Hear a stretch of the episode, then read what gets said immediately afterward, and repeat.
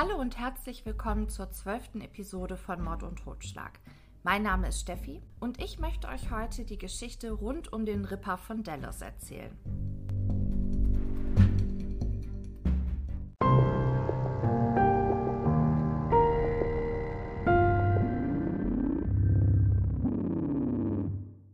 Ich habe heute einen ziemlich großen Fall für euch vorbereitet, deshalb habe ich den in verschiedene Kategorien unterteilt.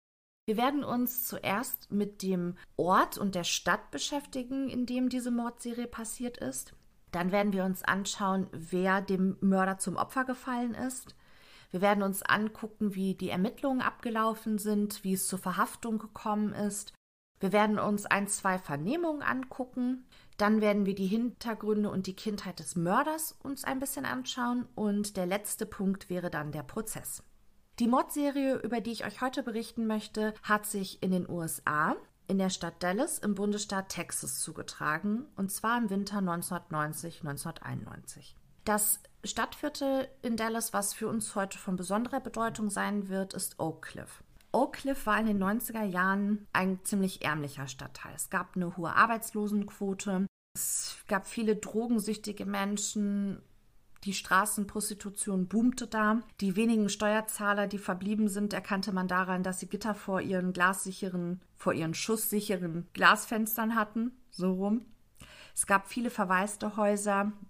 Der Großteil der Bevölkerung hatte Oak Cliff einfach schon verlassen.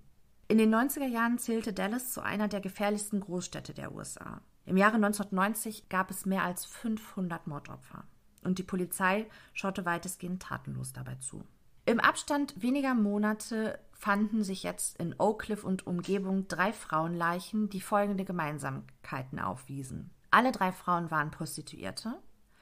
Alle drei Frauen wurden mit einem Colt Kaliber 44 Magnum erschossen und alle drei Frauen sind im Gesicht verstümmelt worden. Das erste Mordopfer wurde am 13.12.1990 gefunden. Es handelte sich um die 33-jährige Prostituierte Mary Lou Pratt eine weiße Frau mit dunklen, längeren Haaren. Sie trägt nur einen BH und ein blutverschmiertes T-Shirt, das bis über ihre Brust hochgeschoben war. Sie liegt auf dem Rücken, die Arme weit nach hinten gestreckt. Der Kopf ruht auf einem Grasstreifen, der restliche Körper liegt mitten auf der Straße. Die Füße der gespreizten Beine zeigten Richtung Fahrbahn. Der Notarzt stellt noch am Tatort die Todesursache fest. Mary Lou Pratt hat eine Schusswunde am Hinterkopf. Weit und breit entdecken sie aber keine Blutlache, sodass man sagen kann, der Auffindeort ist nicht der Tatort. Detective Westphalen von der Mordkommission übernimmt die Ermittlungen. Die Art und Weise, wie sich der Täter dem Opfer entledigt hatte, verheißt nichts Gutes. Mitten in der Öffentlichkeit, er hat sich nicht die Mühe gemacht, die Leiche zu verstecken. Und er hat Mary Lou Pratt über ihren Tod hinaus gedemütigt, indem er sie eben mit diesen weit gespreizten Beinen abgelegt hat. Die Gerichtsmedizinerin Dr. Elizabeth Peacock führt am selben Tag noch die Autopsie durch. Sie stellt fest, dass Mary Lou Pratt mit einer 44er Magnum erschossen wurde. Und die Patronen waren, ich sag mal, was Besonderes, denn der Patronenkopf war mit Silber legiert und das war sehr selten. Dr. Peacock macht auch Abstriche, die bleiben ergebnislos, sie kann kein Sperma nachweisen. Das heißt, sie haben es entweder mit einem extrem vorsichtigen Täter zu tun oder aber der Täter hatte kein Interesse an Sex. Dr. Peacock stellt auch einige Haare sicher, die nicht von der Toten stammen. Und sie stellt fest, dass die Tote statt Zähne nur noch schwarze Stümpfe in ihrem Mund hat. Sie findet vernarbte Einstichstellen an den Armen, sodass sie sich sehr sicher ist, dass es sich bei der Toten um eine drogensüchtige Frau gehandelt hat und der Erfahrung nach wahrscheinlich auch um eine Prostituierte. Um das Opfer identifizieren zu können und eine Personenbeschreibung abgeben zu können, zu dem Zeitpunkt wissen sie eben noch nicht, dass es sich um Mary Lou Pratt handelt. Das finden sie erst später raus, als sie die Fingerabdrücke ähm, in ihren Computer eingeben. Da ist sie eben bekannt. Aber um eben diese Personenbeschreibung erstellen zu können, nimmt Dr. Peacock Fingerabdrücke und sie hebt die Augenlider der Toten an, um die Augenfarbe bestimmen zu können. Und da bekommt sie den Schreck ihres Lebens. Die Augenhöhlen der Toten sind leer. Sie findet an den sechs Augenmuskeln saubere Schnittkanten, die mit einer chirurgischen Präzision durchgeführt wurden. Wahrscheinlich mit einem skalpellartigen Messer. Später wird sich herausstellen, dass es sich um ein Schablonenmesser handelte. Die Augenlider und die Augenhöhlen sind aber unverletzt. Und sie kann feststellen, dass die Augen nach dem Tod von Mary Lou Pratt entfernt wurden. Dr. Peacock ist eine sehr erfahrene Gerichtsmedizinerin, aber auch sie kennt keinen Anatomiekurs, kein medizinisches Fachbuch, wo so ein Eingriff beschrieben würde. Das zweite Mordopfer ist die 27-jährige Prostituierte Susan Patterson. Sie wird am 10. Februar 1991 gefunden. Auch sie ist hellhäutig, hat auch dunkle, längere Haare. Der Fundort von Patterson liegt nur weniger als ein Kilometer vom Fundort des ersten Opfers entfernt und auf dem ersten Blick gleich die Vorgehensweise wie bei dem ersten Opfer. Susan ist auch nackt bis auf ein T-Shirt, auch sie hat Schusswunden, aber Detective Westphal bemerkt auch einige gravierende Unterschiede. Das Opfer liegt auf einer Wiese. Die Arme hat sie beide weit seitlich ausgestreckt. Das linke Bein war abgespreizt, das rechte Bein angewinkelt und der Fuß ruhte unter der Kniekehle des linken Beines.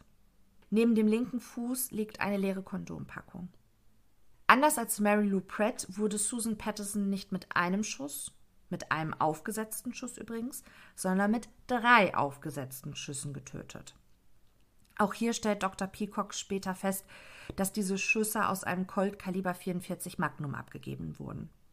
Die Schüsse befinden sich an der Schläfe, in der linken Brust und am Hinterkopf.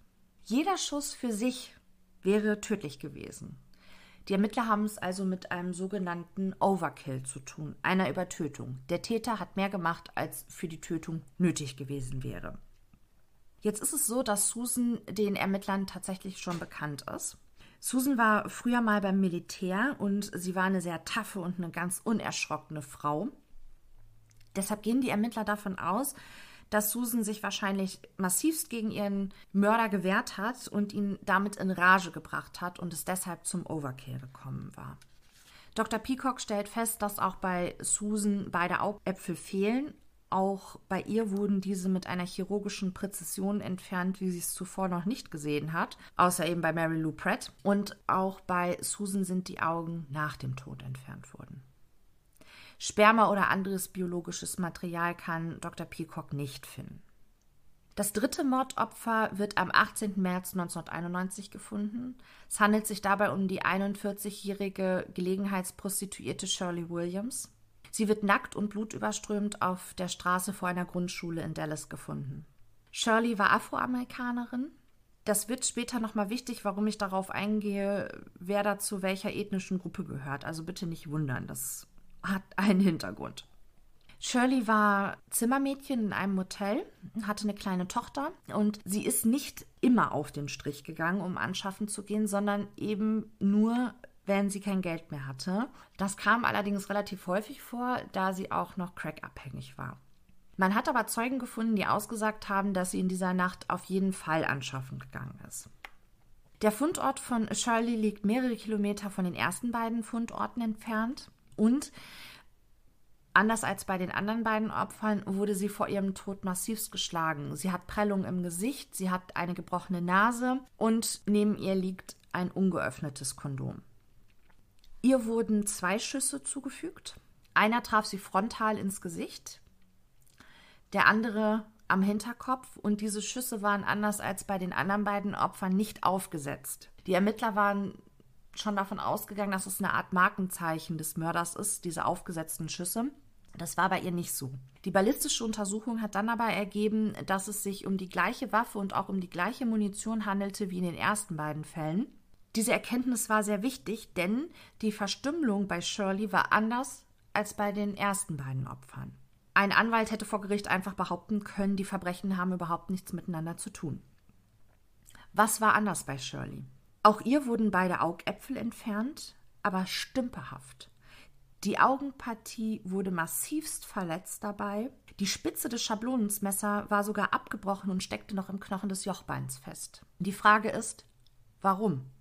Es gibt zwei Möglichkeiten. Entweder ist Shirley Williams einem Trittbrettfahrer zum Opfer gefallen, der den Modus operandi, also die Art und Weise des Handelns eines Täters einfach stümperhaft nachahmte. Diese Option haben die Ermittler aber für sehr unwahrscheinlich empfunden, denn die Details über die Verstümmelung wurde nicht an die Medien weitergegeben. Sprich, das hätte schon ein Polizist sein müssen, der da dann Hand angelegt hat. Die zweite Variante war, und das ist eigentlich auch am wahrscheinlichsten, dass die ersten beiden Entfernungen der Augäpfel in geschützter Atmosphäre durchgeführt wurden und die dritte Entfernung wahrscheinlich direkt am Tatort unter Stress, wahrscheinlich auch ohne bzw. mit sehr wenig Licht. Dr. Peacock kann bei Shirley Williams mehrere Schamhaare sicherstellen, die sie einem Weißen zuordnet. Sperma und Fingerabdrücke findet sie aber nicht. Soweit also zu den drei Opfern. Ich habe bewusst in der Beschreibung und auch im Intro nicht gesagt, dass der Dallas Ripper auch als der Eyeball-Killer bekannt geworden ist, um das einfach nicht vorwegzunehmen. Wenn ihr aber was vom Eyeball-Killer lest, dann ist das identisch mit dem Dallas Ripper. So, wir gehen jetzt nochmal zurück zu dem 13. Dezember 1990. Dort wurde die Leiche von Mary Lou Pratt gefunden. Und Detective Westfalen schickt seine Beamten nun los, damit sie die Bewohner der umliegenden Häuser befragen. Vielleicht gibt es irgendwelche Zeugen, die in dieser Nacht irgendwas mitbekommen haben. Tatsächlich findet sich auch eine Zeugin, die in den frühen Morgenstunden gehört hatte, dass eine Autotür zugeschlagen wurde und kurz darauf ein Auto losfuhr. Das war es allerdings auch. Sie konnte das Auto nicht beschreiben, sie hatte nichts gesehen. Im weiteren Verlauf werden jetzt noch zwei Streifenbeamte für uns ganz wichtig, nämlich Detective Regina Smith und Detective John Matthews. Regina Smith ist in dieser Mordserie extrem wichtig, weil sie die Ermittlungen unheimlich vorantreibt. Sie gilt so ein bisschen als ein Paradiesvogel unter den Cops. Sie hat einen guten Draht zum Rotlichtmilieu und die Prostituierten vertrauen ihr. Das wird, wie gesagt, im weiteren Verlauf der Ermittlungen noch ganz wichtig. Officer Smith und Officer Matthews patrouillieren am 15. Dezember 1990 auf dem Jefferson Boulevard in Oak Cliff. Der Jefferson Boulevard ist eben da, wo nachts das Leben von Oak Cliff dann eben stattgefunden hat. Da haben die äh, Frauen sich prostituiert, da wurde mit Drogen gedealt und so weiter. Also da ging es dann richtig zur Sache. Sie treffen dort auf die 25-jährige Veronica Rodriguez. Die kennen sie bereits. Veronica äh, prostituiert sich dort regelmäßig. Auch sie ist drogensüchtig und von der Drogensucht schon stark gezeichnet. In dieser Nacht hat sie aber eine Platzwunde über dem rechten Auge. Sie zittert am ganzen Körper, weil sie seit Stunden keinen Schuss mehr gehabt hat und sie ist in einer noch schlechteren Allgemeinverfassung, als sie das ohnehin schon immer ist. Veronica erzählt den beiden, dass sie in der Nacht zuvor von einem ihrer Kunden geschlagen und vergewaltigt wurde, dass der Mann sie töten wollte, sie aber fliehen konnte und ein Fremder ihr geholfen habe. Smith und Matthews hatten zwar von dem Mord an Mary Lou Pratt in der Nacht zuvor gehört, sie konnten aber keinen direkten Zusammenhang mit der Geschichte herstellen, die Veronica ihnen jetzt erzählt hat. Denn man muss wirklich sagen, in Oak Cliff passierte sowas wirklich jeden Tag. Hinzu kam, dass wie ich ja schon sagte, sie kannten Veronica. Veronica war eine notorische Lügnerin und sie litt teilweise auch unter Gedächtnislücken. Also haben sie der Geschichte jetzt nicht besonders viel beigemessen und sind einfach weiter patrouilliert. Kurze Zeit später halten sie einen hellblauen Pickup an, da ihnen aufgefallen ist, dass die Rücklichter defekt sind.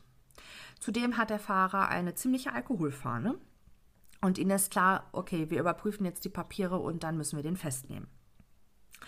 Während sie also dabei sind, die Papiere des Fahrers zu überprüfen, kommt Veronica hinzu und sagt, das ist der Mann, der mir gestern Nacht das Leben gerettet hat. Der hat mir geholfen. Der Fahrer nennt sich Speedy er lebt in der Nachbarschaft in der 1035 Eldorado Avenue. Die Adresse müsst ihr euch merken, das wird später nochmal wichtig. Vom Beruf ist er Fernfahrer für eine bekannte Spedition und ist verheiratet mit einer Frau namens Dixie. Und er sagt Smith und Matthews, dass sie auf gar keinen Fall erfahren darf, dass er sich nachts auf dem Jefferson Boulevard herumtreibt. Außerdem bestätigt er die Geschichte von Veronica. Den Angreifer konnte er allerdings nicht erkennen. Er wollte Veronica in der Nacht auch ins Krankenhaus bringen, das wollte sie aber nicht und dann hat er sie auf ihren Wunsch hin zu einer Freundin gefahren. Ja, die beiden Polizisten drücken jetzt ein Auge zu. Zivilcourage ist in Oak Cliff sehr, sehr, sehr, sehr selten. Und sie möchten ihn da jetzt nicht noch entmutigen und dann kriegt er vielleicht auch noch Ärger mit seiner Frau. Also sie lassen das auf sich beruhen, sie verwarnen ihn. Aber Sie schreiben jetzt einen Bericht zu dem Vorfall, den Veronica Ihnen ja nur kurze Zeit vorher erzählt hat, und leiten den an die Mordkommission weiter. Dieser Bericht landet dann auch auf dem Schreibtisch von Detective Westphalen. Der liest den auch, aber wie ich schon sagte, das passiert täglich in Oak Cliff. Also auch er hat da jetzt nicht so die Verbindung zu dem Mord an Mary Lou Pratt. Zwei Monate später, am 10. Februar 1991, wird dann die Leiche von Susan Patterson gefunden. Jetzt haben auch die Medien ein großes Interesse an diesen Morden, denn es gab eine undichte Stelle im Polizeiapparat. Ein anonymer Informant hatte an die Presse weitergegeben, dass der Täter die Opfer im Gesicht verstümmelte. und damit wurde der Mörder von der Presse der Dallas Ripper getauft. Bis dahin waren nur wenige Serienkiller in Texas tätig gewesen, in Dallas gar nicht. Und so entscheidet sich Detective Westfalen und das FBI in Quantico, Virginia zu kontaktieren. Die besitzen nämlich die größte Datenbank über Serientäter und Gewaltverbrechen. Und sie haben eine Einheit für Verhaltensforschung, die die weltweit führenden Experten im Bereich Serienmorde beschäftigten. Er gibt also alle Informationen, die er über die Morde hat, an das FBI weiter. Das FBI hat allerdings keine Hinweise auf einen Täter, der jemals vergleichbar vorgegangen wäre. Ein Psychologe des FBIs erstellt aber ein Täterprofil. Der Profiler stellt die These auf, dass Serienkiller meist bei dem bleiben, was sie kennen, und er stellt folgende Behauptungen bzw. Mutmaßungen auf. Bei dem Täter handelt es sich um einen Mann, Mitte 30, in guter körperlicher Verfassung, wohnhaft in Oak Cliff, respektiert vom sozialen Umfeld, kein Einzelgänger oder Außenseiter. Wahrscheinlich hat er Naturwissenschaften studiert oder als medizinisch-technischer Assistent in einem Labor gearbeitet. Auf jeden Fall war er in einem Bereich tätig, wo er die menschliche Anatomie von der praktischen Seite her kennengelernt hatte. Der Täter besaß auf jeden Fall Übung. Das heißt, die Entfernung der Augäpfel war nicht das erste Mal, dass er das getan hat. Vermutlich hat der Täter Freunde bei der Polizei oder anderen Behörden, die mit Polizeiermittlungen zu tun haben.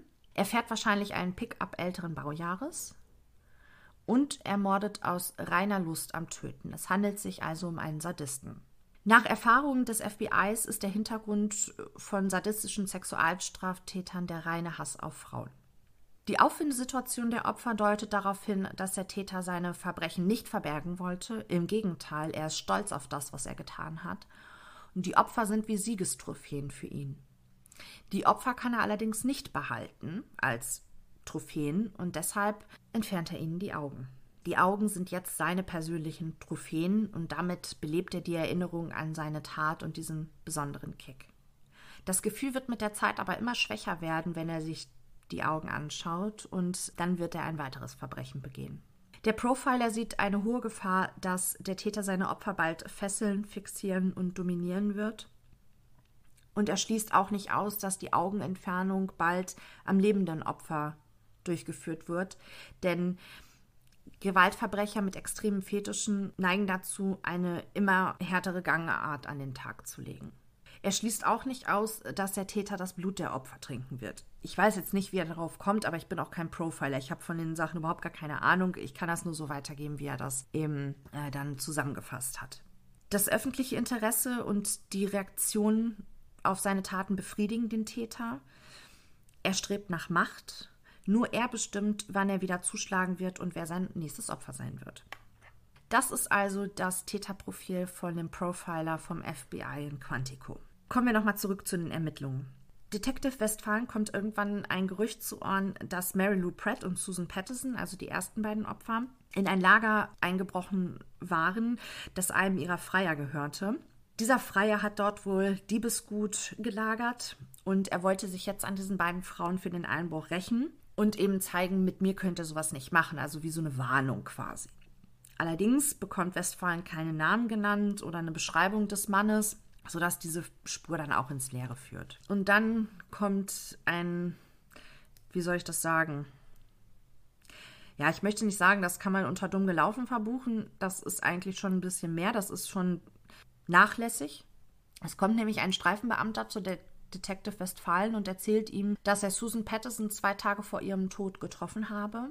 Und sie habe zu ihm gesagt, sie wisse vielleicht, wer der Mörder von Mary Lou Pratt gewesen sei. Sie habe sich mit ihm an einem Ort verabredet, den auch Mary Lou Pratt mit ihren Freiern regelmäßig aufgesucht habe. Was ich so ein bisschen komisch an dieser Geschichte finde, wahrscheinlich kann man das diesem Streifenbeamten noch nicht mal vorwerfen. Die werden wahrscheinlich am Tag in Oak Cliff ganz, ganz viele Geschichten von irgendwelchen Irren gehört haben. Also von irgendwelchen irren Mördern oder Freier, die durchgedreht sind. Wenn Susan Patterson davon ausgegangen ist, dass sie den Mörder von Mary Lou Pratt kennt, warum verabredet sie sich mit dem? Also da, da bin ich nicht so ganz hintergestiegen und sie hat sich ja offensichtlich mit dem verabredet, denn sie ist ja das zweite Opfer. Keine Ahnung, fand ich jetzt ein bisschen komisch. Ich hätte es an ihrer Stelle so jetzt nicht gemacht, aber ne, man weiß ja auch nicht, wie es wirklich abgelaufen ist. Fakt ist auf jeden Fall, dass der Streifenbeamte Susan nicht ernst genommen hat und sich den Ort auch nicht hat zeigen lassen. Allerdings zieht Detective Westphalen aus diesem Vorkommnis einen Schluss, ähm, der für ihn jetzt auch nicht ganz unbedeutend ist, nämlich dass das FBI recht zu haben scheint. Die Komfortzone des Täters ist Oak Cliff. Er lebt wahrscheinlich hier und er kennt sich wahrscheinlich sehr gut hier aus. Ja, den Ermittlern und Polizisten bleibt nichts anderes übrig, als den Rotlichtbezirk genau im Auge zu behalten. Sie notieren die Kennzeichen der Freier. Die Sitte schickt sogar brünette Polizistinnen verkleidet als Prostituierte auf den Jefferson Boulevard, quasi als Köder, aber es passiert einfach gar nichts. Smith und Matthews gehörten übrigens zu den Teams, die die Freier observieren sollten. Und sie entscheiden sich, nochmal mit Veronica zu sprechen. Wahrscheinlich wollten sie einfach mal gucken, erinnert sie sich immer noch an dieses Geschehnis? Ist ihr vielleicht noch mehr eingefallen? Und tatsächlich, sie konnte sich weiterhin sehr gut daran erinnern, was in dieser Nacht passiert ist. Und noch mehr. Sie sagt den beiden nämlich, dass sie in der Nacht Zeugin des Mordes an Mary Lou Pratt geworden ist. Sie erzählt Smith und Matthews folgende Geschichte. Ein Mann habe sie und Mary Lou Pratt auf dem Jefferson Boulevard aufgenommen und wollte mit beiden Sex gegen Geld haben. Er fährt mit den beiden Frauen auf eine verlassene Wiese oder ein verlassenes Feld war das wohl an der südlichen Stadtgrenze. Es kommt dann zum Sex zwischen den dreien im Anschluss zieht der Mann einen Revolver und schlägt mit dem Knauf auf Veronicas Kopf. Mary haut ab, als sie das sieht. Der Mann verfolgt sie und holt sie am Auto ein. Es kommt zu einem Streit und dann hört Veronica einen Schuss. Veronica sei dann so schnell wie möglich weggelaufen, bis sie letztlich zu dem Haus von Speedy gekommen ist. Sie kann den Täter jetzt sogar beschreiben. Es soll ein weißer Mann gewesen sein, mittleren Alters, dunkles Haar mit grauen Schläfen und er habe einen hellen Pickup gefahren. Eventuell war der Pickup weiß. Officer Smith und Matthews geben diese Information natürlich an Detective Westphalen weiter. Der ist sehr skeptisch, denn auch er kennt Veronica Rodriguez und hatte ja auch äh, schon davor den Bericht auf dem Tisch gehabt. Da hatte sie da ja noch gar nichts von erwähnt. Er nimmt die Aussage aber trotzdem zu Protokoll. Mitte März 1991 sind nur noch wenige Prostituierte ähm, auf dem Straßenstrich in Oak Cliff. Die Angst ist einfach äh, viel zu groß, dass sie auch Opfer werden könnten. Diese Angst wird natürlich durch, durch die Medien auch noch mal so ein bisschen angeheizt. Man muss sagen, dass diese Frauen, die dort gearbeitet haben, die waren Gewalt gewöhnt. Aber jemand, der aus Spaß irgendwelche Prostituierte aufschlitzte, also genau wussten die ja, wusste die Bevölkerung ja nicht, was der Dallas Ripper machte, aber ne, die Beschreibung sagt es ja schon. Das waren selbst die nicht gewöhnt, die hatten einfach richtig Angst. Allerdings galt das eher für die weißen Frauen. Die dunkelhäutigen Frauen arbeiteten normal weiter, denn ihnen wurde suggeriert durch die Zeitung und auch durch diverse Statements, dass der Killer es nicht auf sie abgesehen hat, sondern auf weiße Frauen mit dunklen Haaren. Und wir wissen, dass Shirley Williams Afroamerikanerin war und ähm, ja, damit ein großer Irrtum vorlag. Nicht nur, dass die Ermittler davon ausgegangen waren, dass der ein Killer in seiner eigenen ethnischen Gruppe äh, weiter morden würde und das dann ja nicht getan hat. Die Ermittler sind auch davon ausgegangen, dass der Mörder eine Abkühlphase von zwei Monaten haben wird. Denn zwischen Opfer 1 und Opfer 2 lagen ja eben zwei Monate. Bei Shirley Williams war das anders. Die Abkühlphase wird bezeichnet die Phase zwischen den einzelnen Morden. So, und Shirley Williams wurde am 18. März 1991 gefunden also nur fünf Wochen nachdem Susan Patterson gefunden wurde. Dadurch, dass Shirley Williams aber auch die Augen entfernt wurden und später ja auch festgestellt wurde, dass auch sie mit einer 44er Magnum erschossen wurde mit der gleichen Munition, ist man sich ganz sicher, dass das auf jeden Fall das Werk des Eyeball-Killers war. Die Unterschiede zu den bisherigen Opfern hatte ich ja gerade schon mal gesagt. Zum einen war sie eine Afroamerikanerin, und das FBI ist bis dato davon ausgegangen, dass weiße Serienmörder nur innerhalb der eigenen ethnischen Gruppe töten. Bis jetzt waren ihnen nur dunkelhäutige Täter bekannt, die anders vorgegangen waren. Im Jahr 1991, im Sommer, Juni oder Juli muss das gewesen sein, tritt dann ja Jeffrey Dahmer auf den Plan sozusagen. Und Jeffrey Dahmer war ja auch ein Weißer und der hat auch außerhalb seiner ethnischen Gruppe getötet. Aber zu dem Zeitpunkt war das dem FBI eben noch nicht bekannt. Ja, und der andere große Unterschied war eben, dass die Augen nicht mit dieser chirurgischen Präzision entfernt wurden. Officer Smith ist wirklich sehr engagiert, ähm, was diese Morde angegangen ist. Also sie hat wirklich alles dafür getan, irgendwie rauszufinden, was da genau los ist. Wie ich schon sagte, sie hatte auch einen guten Draht zu den Prostituierten und ihnen waren diese Frauen auch einfach wichtig. Ja, also sie hat sich wirklich um diese Frauen gekümmert und sie befragt jetzt wirklich jede Prostituierte, die sie im Laufe der Jahre kennengelernt hat, weil sie sich sicher ist, dass der Mörder ein Stammfreier sein muss. Und so kommt es, dass sie mit Brenda Wood spricht. Ich hatte jetzt verschiedene Quellen. Es gab Quellen, die gesagt haben, Brenda Wood war zu dem Zeitpunkt 17 Jahre alt. Andere Quellen haben gesagt, sie war 20 Jahre alt. Sie war auf jeden Fall extremst jung. Und sie erzählt Smith, dass sie vor einigen Tagen einen Kunden gehabt hat der habe angehalten und habe nach dem Preis gefragt. Sie ist dann in seinen Wagen eingestiegen, hat mit ihm verhandelt. Es war zu der Zeit in Oak Cliff so, dass man meist für ein Flatback, also flach auf dem Rücken, 25 Dollar bezahlt hat. Und äh, das wollte der Freier dann auch von ihr, ein Flatback. Sie will dann mit ihm in ein Stundenhotel. Das ist ihm aber zu teuer. Er möchte lieber mit ihr auf ein Feld außerhalb der Stadt. Das möchte Brenda aber nicht. Daraufhin wird der Mann wütend, greift sie an und wirkt sie. Und dann brüllt er, dass er alle Huren hasst und sie alle umbringen würde. Brenda kommt aber Gott sei Dank an ihr Pfefferspray und kann fliehen. Sie kann den Angreifer gut beschreiben und die Beschreibung, die sie Smith gibt, ist ungefähr die gleiche, die auch Veronica Rodriguez zu Protokoll gegeben hat. Officer Smith entschließt sich jetzt nochmal mit Speedy zu sprechen und sie hofft einfach, dass er sich an irgendwelche Einzelheiten erinnern kann und deshalb begibt sie sich zu seinem Arbeitsplatz. Speedy heißt mit bürgerlichem Namen übrigens Exton Schindler. Er kann Smith keine neuen Informationen geben. Er sagt aber, er kenne vielleicht den Typen, der Jagd auf Prostituierte macht. Smith fragt ihn natürlich, wer ist das denn? Und, ne? und daraufhin sagt er, nee, nee, das äh, sei nur ein Spaß gewesen, hätte er nicht ernst gemeint. Officer Smith wird aber trotzdem misstrauisch, ob dieser Aussage. Und zurück auf dem Polizeirevier überprüft sie Exton Schindler.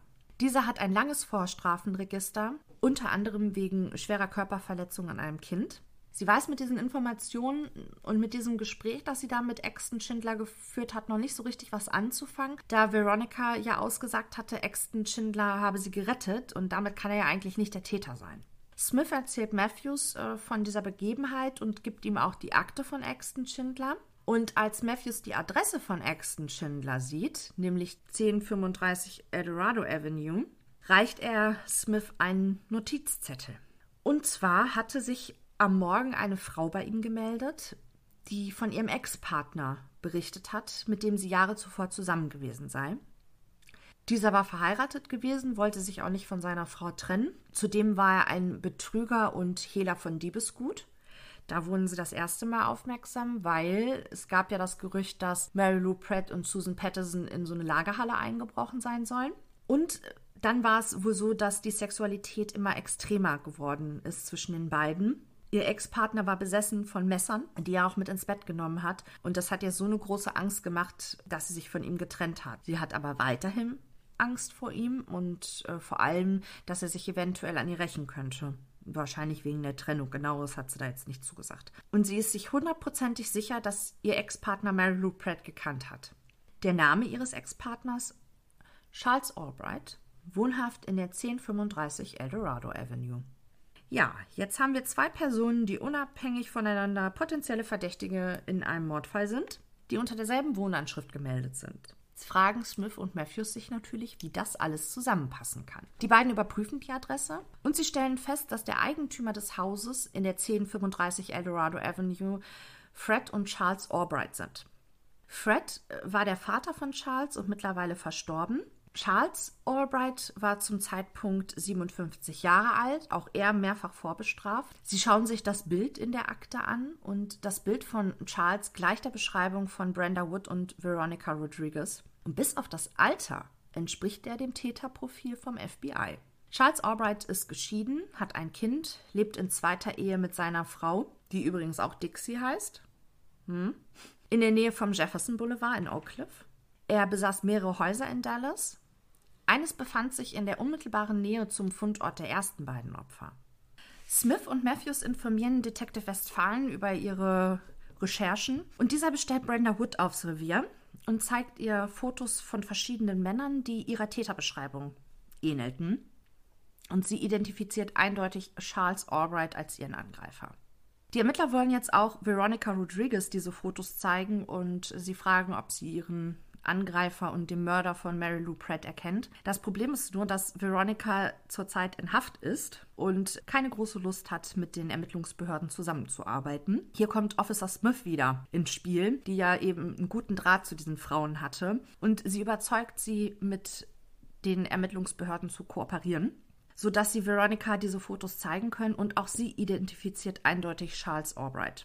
Nur vier Tage nach dem Mord an Shirley Williams können die Ermittler einen Haftbefehl gegen Charles Albright erwirken. Die Zeit, die Charles in U-Haft verbringen wird, ist eine gute Gelegenheit für die Ermittler, sein Haus und das Auto zu durchsuchen. Und sie hoffen, Beweise zu finden, die ihn der Morde überführen, denn die Aussage von Veronica Rodriguez alleine wird nicht reichen. Während Detective Westfalen die Verhaftung von Albright plant, ähm, gehen Smith und Matthews wieder auf die Suche nach weiteren Zeugen.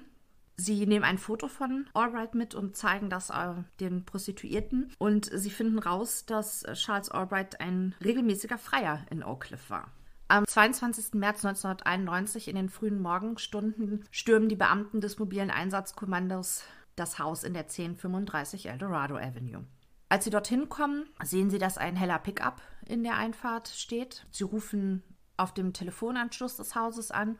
Und als sich eine Männerstimme meldet, ist es für sie das Zeichen, jetzt geht's los. Sie schlagen eine Fensterscheibe ein und werfen Blendgranaten ins Innere des Gebäudes, während ein anderer Teil des Teams die Tür mit einem Rambock aufbricht.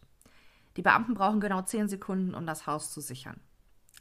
Im Haus befinden sich Charles Albright und seine Ehefrau Dixie. Die Beamten sind jetzt einigermaßen verwundert, denn nach Informationen der Polizei war Dixie ja eigentlich mit Speedy, aka Exton Schindler, verheiratet. Aber das Missverständnis klärt sich jetzt auf. Den Albrights war Speedy nur unter seinem bürgerlichen Namen Exton Schindler bekannt. Er war einer ihrer Mieter in einem der anderen Häuser, die sie besaßen. Schindler hatte bei der Polizeikontrolle Dixie als seine Ehefrau ausgegeben, um eine Verhaftung abzuwenden, um einfach ein bisschen seriöser zu wirken. Die Adresse seines Vermieters auf dem Führerschein war auch ein bewusster Schwindel. Speedy war Ärger mit der Polizei gewohnt und ja, er wollte die Polizei im Fall der Fälle mit der falschen Adresse in die Irre führen. Die Beamten durchsuchen das Haus von Charles Albright. In seinem Nachttisch finden sie die gleichen Kondome, also gleiche Marke, gleiche Farbe, wie die, die der Täter neben den Leichen zurückgelassen hatte. Daneben liegen Handschuhe und ein Seil. Die Regale sind voll mit Büchern über Serienmörder und Nazis. Da dürfte man bei mir jetzt auch nicht gucken. Also ich habe zwar keine Bücher über Nazis, aber ich habe eigentlich nur Bücher über Serienmörder. Sie finden mehrere Augenmasken und im Keller steht ein alter Schrank. Und in einer der Schubladen dieses alten Schranks finden Sie eine größere Sammlung von Schablonenmessern. Sie sprechen Charles natürlich darauf an, aber er sagt einfach nur, er würde gerne basteln. Sie fragen ihn, ob er Waffen besitzen würde, das verneint er. Aber nur eine Stunde später, als die Polizisten die Ummantlung eines Kamins entfernen, finden sie dort eine ansehnliche Waffensammlung bestehend aus Schusswaffen und Messern. Unter anderem befindet sich dort auch ein, ein Colt-Marke Smith Wesson vom Kaliber 44. Sie finden aber keine Spuren, die Albright direkt in Verbindung mit den Taten bringt. Also kein Blut, keine Fingerabdrücke der Opfer, auch nicht im Pickup. Sie saugen alle Räume und auch das Auto von Charles Albright, um Haare, Fasern und so weiter sichern zu können. Sie besorgen sich sogar ein Spezialgerät vom FBI, um die Wände zu röntgen. Mit diesem Gerät können verschiedene Farbschichten durchleuchtet werden, falls eine blutbefleckte Wand überstrichen worden wäre. Aber auch diese Untersuchung bringt nichts. Die Augäpfel werden übrigens ebenfalls nicht gefunden. Und wir erinnern uns, dass das Täterprofil vom FBI ja sagt, dass diese Augen für den Täter wie Trophäen sind. Es kann jetzt natürlich sein, dass entweder die Augen doch nicht so wichtig für den Täter sind, wie die Profiler angenommen haben, oder aber, dass er sie an einem ganz anderen Ort aufbewahrt. Als erstes vernehmen sie Dixie, die Ehefrau von Charles, und sie sagt, dass er ein ganz harmloser, friedfertiger Mensch sei, jeder würde ihn mögen. Sie gibt ihm auch ein Alibi. In der Nacht sei er mit ihr zusammen gewesen, wie jede Nacht in den letzten Jahren. Er verlässt regelmäßig in den frühen Morgenstunden das Haus, um Zeitung auszutragen. Wenn ihr Wecker aber klingelte, dann habe er immer wieder neben ihr im Bett gelegen. Sie konfrontieren sie auch mit äh, den Vorstrafen von Charles. Davon hat sie tatsächlich nichts gewusst. Da können Sie jetzt so ein bisschen Zweifel sehen. Ne? Eine Erklärung für die Kondome, die die Ermittler gefunden haben, hat Dixie auch nicht. Es gäbe auch gar keinen Grund, warum Charles diese benutzen sollte. Sie hatte die Kondome zwar auch bemerkt, aber sie hat ihn nicht danach gefragt und auch nicht darauf angesprochen, warum er die besitzen würde. Dann wird Charles Albright vernommen. Er sagt, er habe nichts mit den Morden zu tun. Er habe auch keine der drei Opfer gekannt. Generell habe er auch noch nie eine Prostituierte aufgesucht. Das wäre dann die zweite Lüge an diesem Tag. Und er erscheint damit natürlich immer verdächtiger. Zudem haben die Ermittler viele Benzinrechnungen gefunden. Also es sollen Tausende von Dollar gewesen sein, die er für Benzin ausgegeben hat. Und das soll er ihnen doch bitte erklären. Aber Albright sagt einfach, naja, er würde einfach gerne in der Gegend herumfahren. Auch sein Vorstrafenregister wird ihm vorgehalten und Charles weist die Beamten aber darauf hin, dass es sich dabei ausschließlich um Diebstahl und Urkundenfälschung handelt. Das ist natürlich ein gutes Argument. Es gibt jetzt viele Verdachtsmomente am Ende des Tages, aber nichts deutet darauf hin, dass dieser Mann zu einem Mord fähig wäre.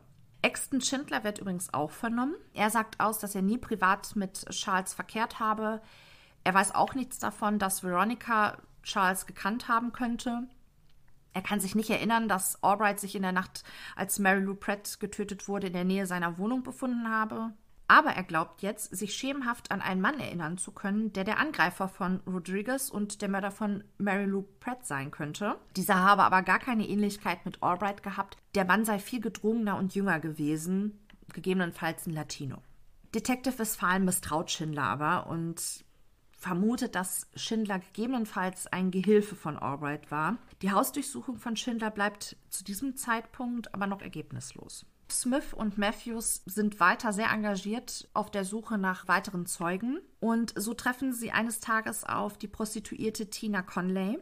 Tina hatte Charles mehrfach getroffen und sagte, dass er immer höflich und nett gewesen sei. Nur bei ihrem letzten Treffen war er rau zu ihr gewesen. Und zwar so rau, dass sie Angst vor ihm bekommen hat und aus dem Wagen geflohen war. In der Nacht, als Shirley Williams ermordet wurde, habe sie mit ihr gemeinsam auf dem Strich gearbeitet. Auch sei in der Zeit der Pickup von Albright dort vorbeigefahren. An diesem Abend hatte es stark geregnet, sodass Tina sich irgendwann entschieden hat, nach Hause zu gehen, aber Shirley ist geblieben und Tina hat Shirley ihr ihren gelben Regenmantel gegeben. Tina wusste, wo Shirley sich normalerweise mit ihren Freiern aufhielt, nämlich auf einer Wiese neben dem Jefferson Boulevard, die durch Bäume vor vorbeifahrenden Autos nicht einsehbar war. Die Ermittler lassen sich von Tina diese Wiese zeigen und sie finden dort eine blaue Decke, Kondome und den besagten gelben Regenmantel mit Blutflecken. Alle Sachen werden ins Labor gegeben. Die Ermittler gewinnen immer mehr Erkenntnisse, die scheinbar eher gegen die Schuld von Albright sprechen. Zum einen sein Alter. Serienmörder, die erst mit Ende 50 zu morden beginnen, waren selbst dem FBI bis dato unbekannt. Die Serienmörder waren in der Regel zwischen 20 und 40 Jahren, wenn sie mit ihrer Serie begonnen haben. Aber man muss sagen, Albright, auch wenn das Alter nicht passt, er war körperlich topfit und er wird keine Probleme gehabt haben, die Frauen zu überwältigen, die durch den Drogenkonsum ja auch noch sehr geschwächt waren. Aber weder Psychologen noch Kriminalbeamte können später irgendwas dazu beitragen, was erklärt oder den späten Beginn der Tötung plausibel machen kann. Ja, der zweite Punkt sind die Lebensumstände. Damals ging man davon aus, dass Serienmörder in der Regel Einzelgänger waren. Die Lehrmeinung war, dass es sich meist um Menschen handelte, die von ihrem Umfeld als Verlierer wahrgenommen wurden, die einen geringen Bildungsgrad hatten, meist schlechte Jobs bekleideten, nicht beziehungsfähig waren, sehr von sich selbst eingenommen hin bis zum Narzissmus diese Menschen waren überzeugt, sie hätten Besseres in ihrem Leben verdient. Sie waren immer auf der Suche nach der unmittelbaren Befriedigung ihrer Bedürfnisse. Ja, und dahingegen hatten wir jetzt Albright. Er hatte einen Uni-Abschluss, er sprach mehrere Fremdsprachen fließend, er hatte Biologie unterrichtet, war Trainer eines Footballteams, freiwillig in der Pfadfinderarbeit engagiert, immer nett zu Kindern. Er konnte sich gut artikulieren, war künstlerisch begabt, hatte viele Hobbys, also vom Klavierspielen bis hin zu Stierkämpfen hat er alles gemacht.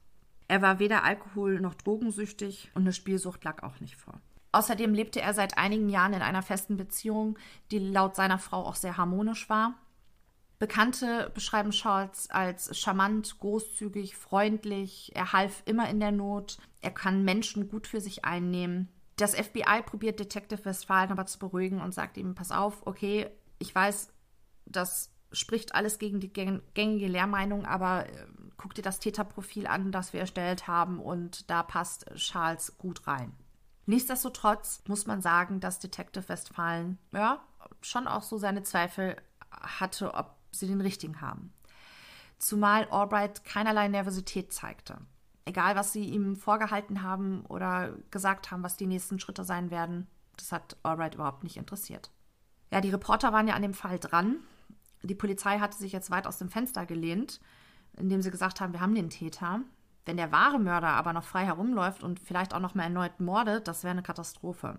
Ich möchte noch mal ganz kurz da einhaken, dass Albright keine Nervosität gezeigt hat. Charles Albright ist ein diagnostizierter Psychopath. Das habe ich in mehreren Quellen gelesen. Ich konnte leider nicht rausfinden, wann und wer ihn diagnostiziert hat. Aber er soll eben äh, einen hohen Psychopathiewert haben und das würde eben auch erklären, warum er eben diese Nervosität nicht so ausstrahlt. Und äh, Psychopathen wird ja auch eine Empathielosigkeit vorgeworfen. Das muss der Täter auf jeden Fall gehabt haben, so wie er seine Opfer gequält hat. Das nur kurz dazu. Es gab nur wenige Zeugen, die berichtet haben, dass Albright auch sehr aufbrausend sein konnte, dass es mit der Wahrheit nicht so genau nehme und dass er seine Menschen im Umfeld zu seinem eigenen Vorteil manipuliert haben soll. Dr. Irving Stone hat da eine ganz interessante Geschichte zu berichten. Er war Chef der Gerichtsmedizin und spielte mit Albright im selben Team Softball. Albright habe ihn immer mal wieder zu aktuellen Fällen ausgehorcht und dabei ein ja, fundiertes Fachwissen über Anatomie offenbart. Eines Tages gab es dann einen Vorfall während eines Spiels. Zwei Frauen hatten die Männer aus ihrem Auto heraus beobachtet und auch so ein bisschen angeflirtet. Albright war zu diesem Zeitpunkt übrigens Single. Und Dr. Stone und die Mitspieler haben dann ihn so ein bisschen ja, motiviert und gesagt, ah, geh doch mal zu den Frauen hin und guck mal. Und Albright ist daraufhin ausgerastet. Er hat geschrien, er wisse, diese Frauen seien Huren und alle Huren verdienen es zu sterben. Ja, Dr. Stone und die Mitspieler waren natürlich äh, ziemlich geschockt ob dieses Ausrasters. Und folgenden Spiel hat Charles sich dann aber für seinen Ausbruch entschuldigt und hat erklärt, dass seine leibliche Mutter eine Prostituierte gewesen sei und dass er daher so emotional auf dieses Thema reagieren würde. Ich möchte auch noch mal ganz kurz auf die Finanzen von Albright eingehen. Albright hat keinen festen Job gehabt. Er arbeitete von Zeit zu Zeit als Schreiner und hat eben nachts diese Zeitung ausgetragen. Im Großen und Ganzen lebte er von den Mieteinnahmen und einer Erbschaft über 96.000 Dollar, die er nach dem Tod seiner Eltern erhalten hat. Man muss aber sagen, dass er Dixie größtenteils alle Rechnungen bezahlen ließ. Also er hat sich ähm, da nicht groß eingebracht. Er wird auch als Schmarotzer bezeichnet. Die Ermittler stellen im Laufe der Ermittlungen dann fest, dass das Geld verprasst war. Sie gehen davon aus, dass er das auf dem Straßenstrich durchgebracht hat. Jedenfalls konnten sie keine Kontoauszüge, Sparbücher oder Belege finden, wo man jetzt sehen konnte, wo das Geld abgeblieben ist. Detective Westfalen und der Staatsanwalt Dan Haggott erwirken jetzt endgültig einen Haftbefehl gegen Albright beim zuständigen Haftrichter. Bevor wir jetzt weiter zum Prozess gehen, möchte ich euch kurz ein bisschen aus Charles Albrights Kindheit erzählen. Charles ist am 10. August 1933 in Amarillo in Texas geboren und kam direkt nach der Geburt in ein Waisenhaus. Dort wurde er dann im Alter von drei Wochen von Fred und Dell Albright adoptiert, da die beiden selber keine Kinder bekommen konnten. Fred war Lebensmittelhändler und Dell war eine Grundschullehrerin, übrigens dunkelhaarig. Die kleine Familie lebte in dem damals bürgerlichen Oak Cliff Charles wusste schon relativ früh, dass er adoptiert war. Er wusste aber nicht viel über seine Mutter, also über seine leibliche Mutter. Erst als Dell im Sterben lag, hat sie ihm erzählt, dass seine Mutter eine brillante verheiratete Jurastudentin gewesen sein soll und dass er eben das Ergebnis eines Seitensprungs gewesen sein soll und deshalb zur Adoption freigegeben wurde. Es gibt auch noch eine andere Geschichte, die fand ich jetzt ein bisschen krude. Da heißt es, die leibliche Mutter sei erst 16 Jahre alt gewesen, die hätte heimlich geheiratet, wäre dann schwanger geworden. Der Vater hätte darauf gedrängt, dass die Ehe annulliert wird und das Baby zur Adoption freigegeben wird. Ansonsten wäre sie aus der Familie ausgestoßen. Ich finde die erste Version glaubhafter. Die Quellen gebe ich euch aber auch äh, wieder in den Show Notes an. Dell verwöhnte Charles ungemein. Also, das war schon fast, ja, verwöhnen. Sie war aber auch sehr übervorsichtig. Ich habe jetzt mal so ein paar Punkte rausgepickt aus seiner Biografie, die ich äh, für ja, wichtig ist wahrscheinlich alles, aber für interessant halte. In dem Buch von Richard Deiss, Aug um Aug, da habe ich übrigens auch die meisten Informationen rausgezogen. Da wird nochmal in einem extra Kapitel komplett auf die ähm, Lebensgeschichte von Charles Albright eingegangen. Also wer da Interesse hat, dem kann ich dieses Buch wärmstens ans Herz legen. Ist wirklich sehr, sehr gut. Ich habe jetzt mal hier nur so ein paar Punkte rausgepickt. Zum einen war es so, dass sie Ziegen im Hinterhof gehalten hat, damit Charles Ziegenmilch trinken konnte, denn die sei besser als Kuhmilch. Zudem hat sie Charles zwei bis dreimal pro Tag umgezogen. Sie hatte nämlich große Angst, er könne Hundekot berühren und sich mit Polio infizieren. Polio ist auch bekannt als Kinderlähmung. Bei Polio handelt es sich um eine Infektionskrankheit, die symptomlos bis hin zu schwerwiegend verlaufen kann. Im schlimmsten Fall hat man dann bleibende Lähmungen, häufig an den Extremitäten. Wenn die Atemmuskulatur befallen wird, dann verläuft die Krankheit tödlich.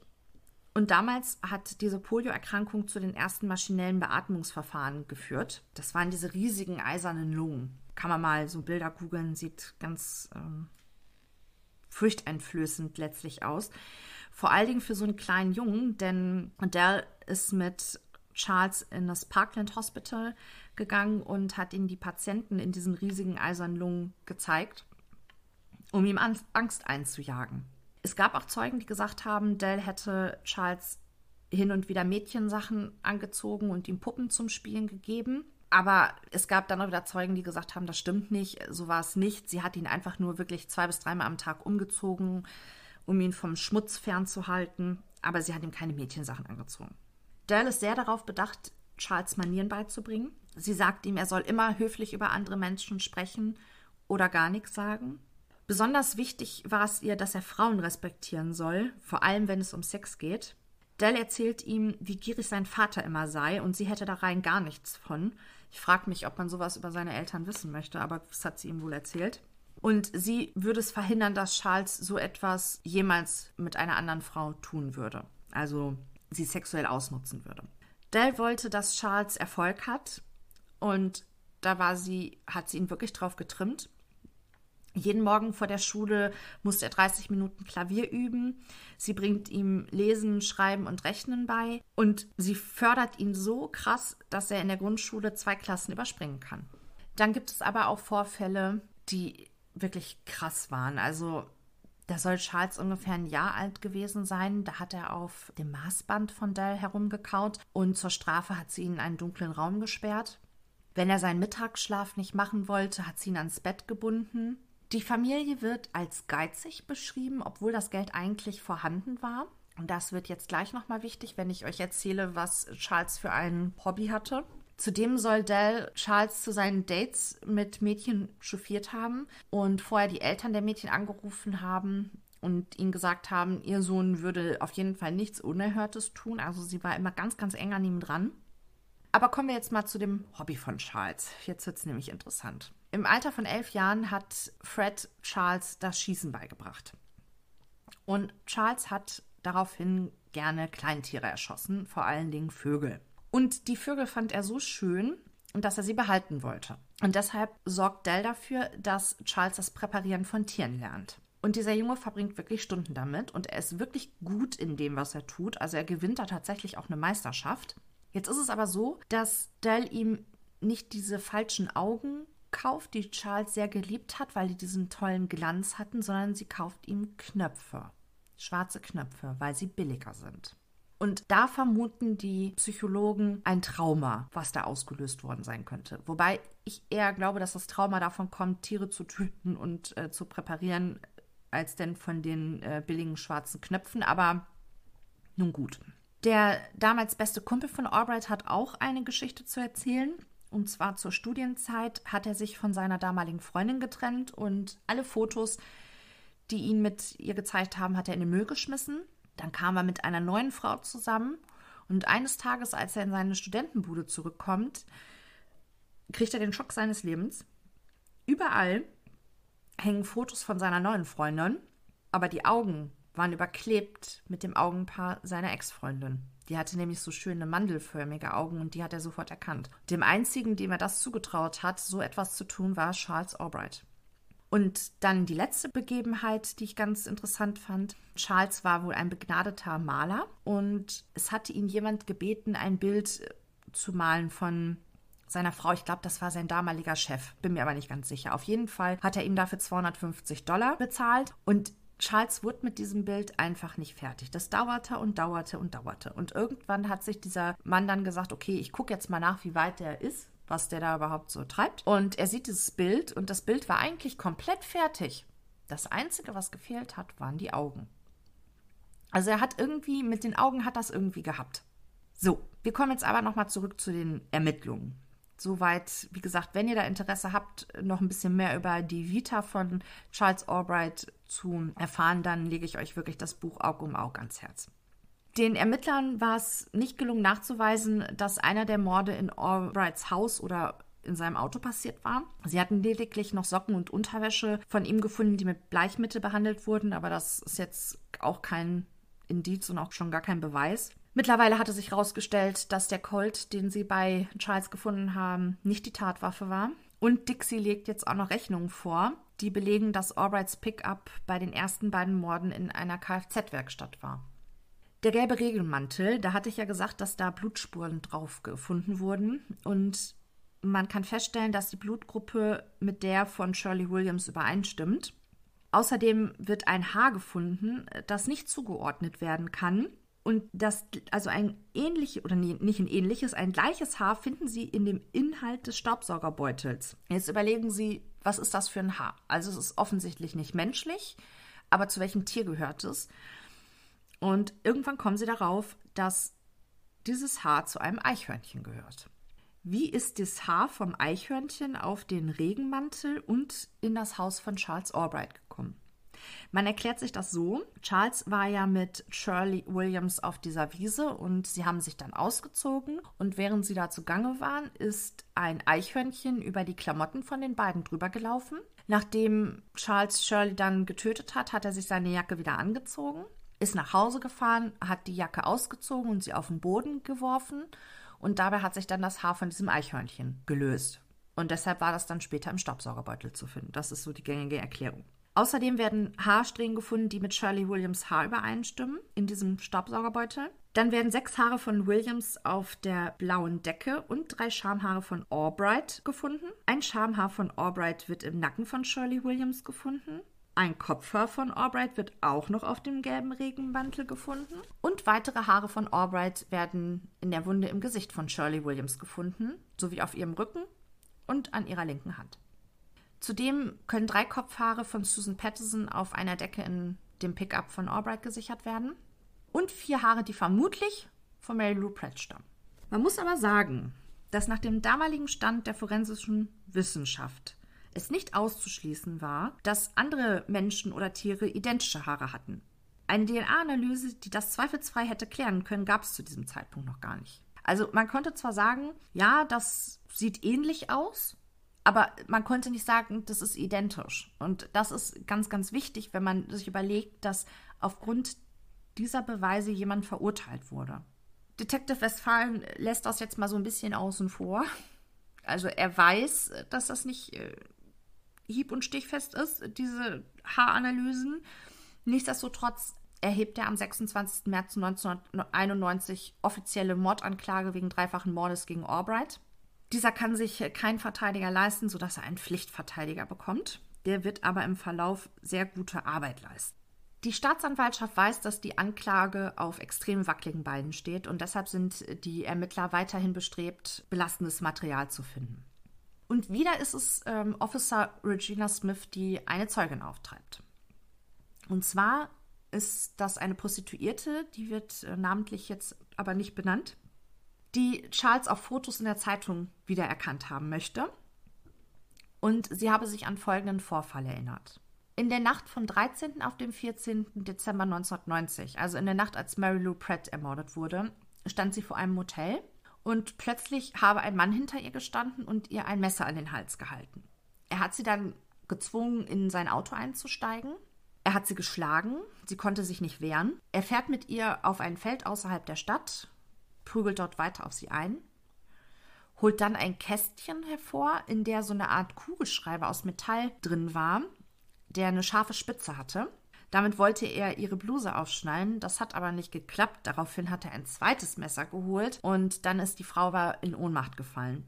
Und als sie wieder aufgewacht ist, war nichts weiter passiert, der Mann war verschwunden. Sie ist sich aber hundertprozentig sicher, dass es sich bei dem Mann um Charles Albright handelte. Die Ermittler würden das natürlich nur allzu gerne glauben, denn was sie da beschreibt, dieses Kästchen mit diesem Kugelschreiber oder Art von Kugelschreiber mit ähm, einer scharfen Spitze, das klingt ja alles danach, als wenn das so ein Schablonenmesser gewesen ist. Sie bleiben aber, wie gesagt, sehr skeptisch. Die Frau sitzt zum Zeitpunkt ihrer Aussage im Gefängnis und sie, die Ermittler fragen sich, warum kommt sie ausgerechnet jetzt mit dieser Geschichte? Es war lange genug in den Medien vorher bekannt, dass da eben ein Ripper unterwegs ist. Allerdings wurde ja nicht erwähnt, dass der Täter ein Schablonenmesser benutzt hat. Sprich, das konnte diese Frau auch nicht wissen. Dann meldet sich noch Willie Upshaw. Der sitzt auch zurzeit im Gefängnis wegen unerlaubten Waffenbesitzes. Und er sagt, dass Charles in der Vergangenheit oft Checks für ihn gefälscht habe. Und er sagt den Ermittlern, dass Charles einen zweiten Revolver vom Kaliber 44 besitzt. Die Ermittler durchsuchen daraufhin die Unterlagen von Charles nochmal und tatsächlich finden sie einen Beleg, dass ein Revolver vom Kaliber 44 gekauft wurde, allerdings von Fred, also dem Vater von Charles. Dieser hatte den an Charles vererbt, aber von dem Revolver gab es keine Spur mehr. Der war einfach weg. Außerdem behauptet Upshaw, dass Charles sehr wohl Zugriff auf andere Autos gehabt hätte, wenn sein Auto in der Werkstatt gewesen wäre. Genaueres sagt er dazu allerdings nicht. Die Ermittler gehen davon aus, dass er wahrscheinlich vom geklauten Auto spricht, aber wie gesagt, er lässt sich da weiter nicht drauf ein. Albright bestreitet weiterhin die Verbrechen und sagt, dass Axton Schindler der Mörder ist. Aber man muss sagen, dass dieser von den Frauen nie identifiziert wurde. Die Frauen haben immer Charles Albright identifiziert. Die Ermittler veranlassen daraufhin, dass die Haare, die bei den äh, Leichen gefunden wurden, mit den Haaren von Schindler verglichen werden und da zeigt sich auch keine Übereinstimmung. Detective Westfalen lässt die Akten mit ungelösten Mordfällen nochmal überprüfen, um vielleicht einen Mordfall zu finden, der in das Muster von Charles Albright passt. Und tatsächlich wurde 1988 in Oak Cliff eine Prostituierte erstochen und es wurden auch Haarsträhnen gesichert. Und diese Haarsträhnen Drehen stimmten mit den Haaren von Albright überein. Es gab aber keinen Hinweis darauf, dass der Täter irgendwas mit den Augen des Opfers gemacht haben könnte.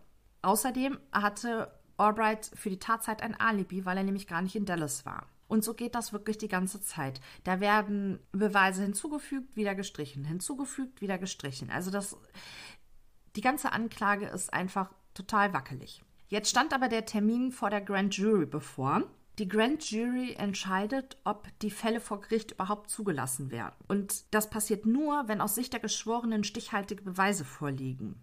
Deshalb entscheidet sich die Staatsanwaltschaft bei der endgültigen Fassung der Anklageschrift nur den Mord an Shirley Williams anzuklagen, weil sie da die vermeintlich besten Beweise haben. Das heißt, der Mord an Mary Lou Pratt und Susan Patterson wird nicht angeklagt.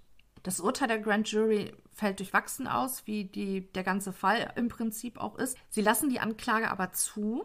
Sie sehen aber keinen Beweis dafür, dass es sich um die besondere Schwere der Schuld handeln könnte. Das heißt, die Todesstrafe ist somit schon mal vom Tisch. Der Richter erlässt eine Kaution von 750.000 Dollar. Das kann Charles sich nicht leisten. Bedeutet für ihn, er bleibt bis zum Prozess in Haft.